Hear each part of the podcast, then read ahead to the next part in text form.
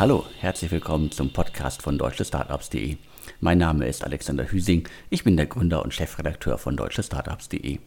Heute habe ich wieder unseren News-Podcast für euch. Das ist der Podcast für alle, die lieber hören statt zu lesen. Kurz und knapp stelle ich euch wieder die spannendsten, wichtigsten Nachrichten der vergangenen Tage vor. Zudem präsentiere ich am Ende des Podcasts wieder mein ganz persönliches Startup der Woche. Los geht's in dieser Woche mit zwei exklusiven Nachrichten. Eine davon ist ein Nachklapp zum Insider-Podcast vom Montag. Zunächst aber ein Blick auf Superlist, den offiziellen Nachfolger der beliebten Wunderlist-App. Ihr erinnert euch, sechs Wunderkinder und so. Riesenexit an Microsoft und inzwischen komplett vom Markt verschwunden. Wunderlist-Macher und Pitch-Gründer Christian Reber hatte schon kurz nach der offiziellen Einstellung verkündet, dass es einen Nachfolger geben soll. Darüber hatten wir auch schon mehrmals berichtet und in einer der letzten Ausgaben des Insider-Podcasts auch das Team vorgestellt das Superlist führen soll, das Superlist bauen soll, weil bisher gibt es ja wahrscheinlich außer einer netten kleinen Landingpage und einem Unternehmen, das gegründet worden ist, noch nicht viel zu sehen rund um Superlist. Es wird auch sicherlich noch eine ganze Weile dauern, bis wir überhaupt was zu sehen bekommen. Zumindest aber können wir hier an dieser Stelle jetzt den ersten Investor enthüllen. Der Berliner Kapitalgeber Cherry Ventures, von uns immer liebevoll Hipster VC genannt, steigt bei Superlist ein. Gleich mehrere Quellen haben uns in den vergangenen Tagen darauf hingewiesen, dass es diesen Einstieg geben wird, dass der fast vollzogen ist, nur halt sichtbar ist er noch nicht. Wie aus dem Markt zu hören ist, soll es in den letzten Wochen ein regelrechtes Bietergefecht um den Einstieg bei Superlist gegeben haben. Reputation zählt halt doch was in der Szene nach der Ankündigung des Nachfolgers der Firmengründung ist das Investments dann jetzt die nächste, die dritte Stufe in der Entwicklung von äh, Superlist und man darf gespannt sein, wann das Team dann wirklich anfängt zu arbeiten. Nochmal für euch äh, in Kurzform, also klar, Christian Reber ist einer der Köpfe dahinter, der muss sich aber um sein eigenes Startup kümmern, dafür werden auch die Investoren schon sorgen. Um Superlist kümmern sich deswegen Steffen Kiedel, Markus Keding, Brandon Arnold und der Movie Pilot und Cherry Ventures äh, Partner Ben Kubota. Und was mir bisher durch die Lappen gegangen ist, ist die Tatsache, dass neben dem Movie-Pilot-Macher Ben Kubota, der auch Geschäftsführer des Unternehmens ist, auch die anderen Movie-Pilot-Gründer über ihre gemeinsame Beteiligungsgesellschaft an Superlist beteiligt sind. Dementsprechend hat sich da jetzt rund um Superlist eine extrem spannende Gruppe zusammengefunden mit Cherry Ventures jetzt als Investor. Die Erwartungen dürften jetzt in der Szene ins Unermessliche steigen. Ich bin extrem gespannt, was bei Superlist am Ende des Tages rauskommt. Jetzt ein kurzes Update zum Insider-Podcast vom Montag. Da haben wir berichtet, dass Holzbrink Ventures einen neuen Fonds auflegt. Und zwar einen Fonds, der wahrscheinlich rund um die 500 Millionen Euro schwer werden soll. Zur kurzen Einordnung, der letzte Fonds von Holzbrink Ventures war 306 Millionen Euro schwer. Und wir hatten zuletzt gehört, dass es einen weiteren Fonds geben soll. Die erste Info war, dass es auch so 300 Millionen werden sollen. Es sollen jetzt aber 500 Millionen werden. Und es soll ein neuer Partner bei Holzbrink Ventures dafür anheuern. Den Namen dieses Partners hatten wir bisher nicht und wir hatten am Montag aufgefordert, wer es weiß, schreibt uns bitte und das haben gleich mehrere gemacht. Und dementsprechend können wir jetzt hier den neuen Partner von Holzbrink Ventures exklusiv enthüllen. Nach unseren Informationen wird Alexander Joel Carbonell der neue Partner bei Holzbrink Ventures. Alexander ist bisher Group Vice President, Head of Merger and Acquisition and Investments bei Delivery Hero in Berlin in seiner neuen Funktion bei Holzbrink Ventures soll er sich dann vor allem halt um die Growth Investments, die Holzbrink Ventures dann künftig verstärkt machen will, wenn der neue Fonds steht, kümmern. Jetzt ein ganz schneller Themenwechsel. Es geht weiter mit Auto 1. Das Berliner Grown-Up drängt ja bekanntlich an die Börse und jetzt gibt es neue spannende Details zum Börsengang. Beim Handelsblatt habe ich heute gelesen, wobei das auch nur eine Meldung ist mit Verweis auf Blomberg, dass Citigroup und Goldman Sachs den Börsengang begleiten sollen. Und jetzt wird es richtig spannend. Es wird eine Bewertung von bis zu 5 Milliarden Euro in Aussicht gestellt. Im besten Fall könnte Auto 1 dann mit dem IPO der irgendwann Anfang 2021 über die Bühne gehen soll, eine Milliarde Euro einsammeln. Das sind auf jeden Fall extrem ambitionierte Ziele, die Auto 1 da hat. Da darf man gespannt sein, ob das wirklich so kommt und ob man diese Bewertung derzeit im Markt durchdrücken kann. Die wichtigste Frage dabei ist sicher, ist die Börse bereit für einen Autohändler, der, wenn man ketzerisch das Ganze betrachtet, halt ein Autohändler ist, der eine Website hat und der den Vertrieb und das Handling digital abwickelt. Jetzt zu deutlich unschöneren Nachrichten. Monedo, der Creditec-Nachfolger, ist insolvent. Acht Jahre nach dem Start ist das Unternehmen somit zum wiederholten Male gescheitert. Zur Erinnerung, Creditec ist 2012 an den Start gegangen, wurde ursprünglich mal von Sebastian Diemer und Alexander Graupner-Müller gegründet.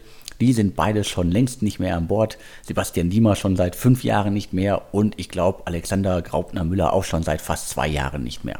In den vergangenen Jahren ist extrem viel Geld in Creditec geflossen. Mehr als 200 Millionen Euro. Und das war nur das Geld vor dem letzten großen Umbau. Ende 2018 ist das Fintech einmal fast komplett vor die Wand gefahren. Die Bewertung ist damals, glaube ich, fast auf Null runtergedreht worden und es wurde versucht, mit einem neuen Management und einem neuen Geschäftsmodell das Ruder rumzureißen und das hat jetzt nicht geklappt.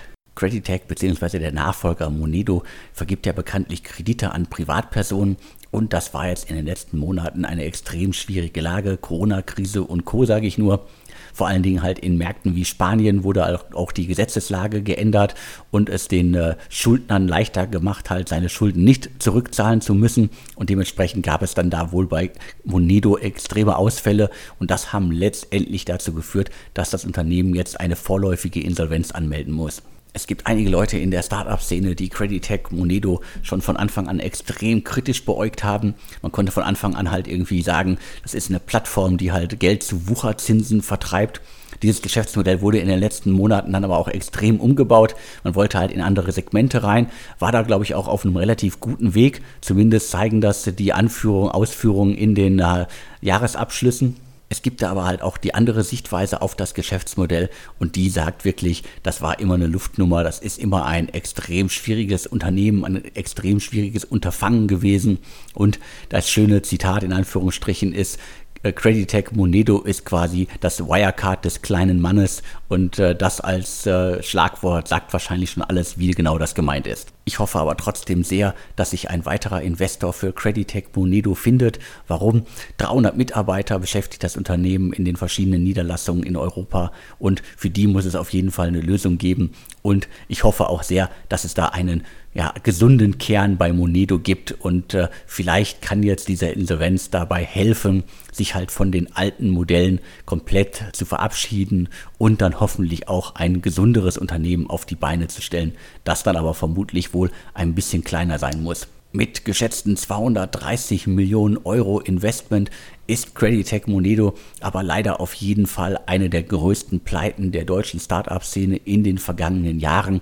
Und das ist bitter, aber wie gesagt, Creditec Monedo hatten wahrscheinlich eh schon viele abgeschrieben, komplett abgeschrieben und dementsprechend wird das jetzt keinen großen Schaden für die Startup-Szene haben und auch nicht für die Fintech-Szene, weil Creditec da Monedo immer halt eine Ausnahme war. Ein weiteres Startup, das am Ende ist, ist das Berliner Startup Store2Be. Das Unternehmen seit 2015 am Start kümmerte sich in den vergangenen Jahren vor allem um die Vermietung von Flächen im Einzelhandel.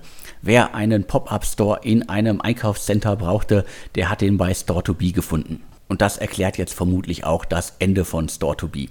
Das Unternehmen ist nicht insolvent, es wird wirklich abgewickelt. Die Investoren und die Gründer haben sich dazu entschieden in den vergangenen Wochen vor allem weil alle Beteiligten derzeit davon ausgehen, dass sich der Markt in diesem speziellen Segment auf lange Sicht erstmal nicht wieder in der Form wiederbeleben wird, wie das Startup es in den kommenden Monaten einfach braucht. Geld genug müsste das Startup eigentlich noch haben. Kurz vor der Corona-Krise veröffentlichte das Startup eine weitere Finanzierungsrunde.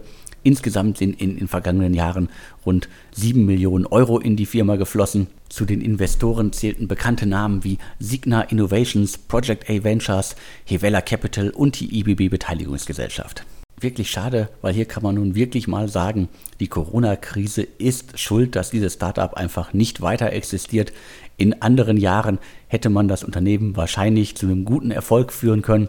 Jetzt ist diese Tür erstmal zu. Was mich wirklich beeindruckt hat, ist, wie offen Store2Be mit diesem Aus umgeht. Das Unternehmen hat alles komplett auf der Webseite veröffentlicht. Die Abschaltung, die Hintergrundinfos und Investoren und Gründer haben auch relativ offen über das Ende gesprochen. Dafür gibt es einmal virtuellen Applaus, weil noch immer stehen viel zu wenig Investoren und Gründer zu den Startups, bei denen es einfach mal nicht funktioniert. Von diesen unschönen, schlechten Nachrichten jetzt zu einer guten Nachrichten und zwar es geht weiter mit Demodesk. Im Juli hatten wir bereits exklusiv den Einstieg von Target Global bei Demodesk verkündet. Jetzt gibt es weitere offizielle Nachrichten und zwar neben Target Global steigt auch Balderton Capital bei Demodesk ein und insgesamt investieren die genannten Investoren 8 Millionen US-Dollar in das Münchner Startup. Demodesk wurde 2017 gegründet und lässt sich am besten als eine Art Cloud-Dienst für Sales-Mitarbeiter beschreiben. Neben den genannten Investoren sind auch noch Global Founders Capital, Founders Club, Y Combinator und Kleiner Perkins an Demodesk beteiligt. Insgesamt flossen nun schon knapp 10 Millionen US-Dollar in das Unternehmen. Die sollte man auf jeden Fall weiter auf dem Schirm haben. Wer in so kurzer Zeit so bekannte Namen an Bord holen kann, der muss auf jeden Fall eine exzellente Anwendung gebaut haben. Und man darf sehr gespannt sein, wo die Reise bei Demodesk noch hingeht.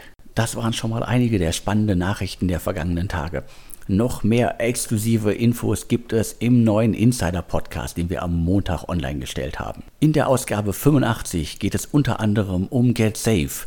Swiss Re investiert in das Unternehmen. Im besten Fall soll die Runde bis zu 50 Millionen US-Dollar schwer werden. Zudem investiert der Visionaries Club in Takto. Dann haben wir noch Hintergrundinfos zum Scoutbee-Deal von vor einigen Monaten. Zudem sind inzwischen drei von vier Gründern nicht mehr an Bord. Außerdem im Insider-Podcast Hintergrundinfos zum Exit, zum Investment von Burda in nebenan.de. Ein weiteres Thema ist BookingKit. Das Travel Startup konnte in den vergangenen Monaten von der Corona-Krise tatsächlich profitieren und jetzt weitere 5 Millionen Euro von den Bestandsinvestoren einsammeln. Wie bereits eingangs erwähnt, geht es im neuen Podcast auch um Holzbring Ventures und den neuen Fonds. Und wir reden noch über Lakestar und Manu Gupta, der den Investor nach knapp zehn Jahren verlässt. Damit aber genug Werbung in eigener Sache. Jetzt gibt's noch mein persönliches Startup der Woche. Mein Startup der Woche ist das Berliner Unternehmen TipTap. Das Startup passt perfekt in das Corona-Zeitalter. Mit TipTap kann jeder digital online und zwar ohne App und ohne Bargeld Trinkgeld geben. TipTap setzt dabei auf persönliche QR-Codes, was natürlich Sinn macht und auf jeden Fall eine schöne Variante ist, um im Restaurant etwa dem Personal Trinkgeld geben zu können. Aber nicht nur das Konzept bei TipTap ist spannend, sondern auch der Blick hinter die Kulissen und damit meine ich jetzt mal das Cap Table ist spannend. Die Mehrheit am Unternehmen hält nämlich Nikita Fahrenholz, der Gründer von Lieferheld und Book a Tiger. Nikita Fahrenholz hat in den vergangenen Monaten ja mehrere Startups angeschoben, unter anderem halt Fahrengold, seine exklusive Luxusgarage, dann Aktio, eine Mental Health, sonst wie äh, App und jetzt kommt noch TipTap hinzu. Eine schöne Entwicklung, immer schön zu sehen, wenn erfolgreiche Gründer ihr Wissen weitergeben und weitere Unternehmen gründen. Bei TipTap darf man gespannt sein, ob das Ganze als Standalone-Lösung funktioniert oder ob es nicht eher ein Feature ist, das in einer größeren App, in einer größeren Anwendung einfach besser aufgehoben ist. Auf jeden Fall kommt die Idee zur rechten Zeit. Wenn ihr auch mal Startup der Woche werden möchtet, wenn ihr Infos für uns habt oder wenn ihr im Podcast werben möchtet, dann schreibt bitte an podcast.deutsche-startups.de. Und mir bleibt jetzt nur noch zu sagen und tschüss.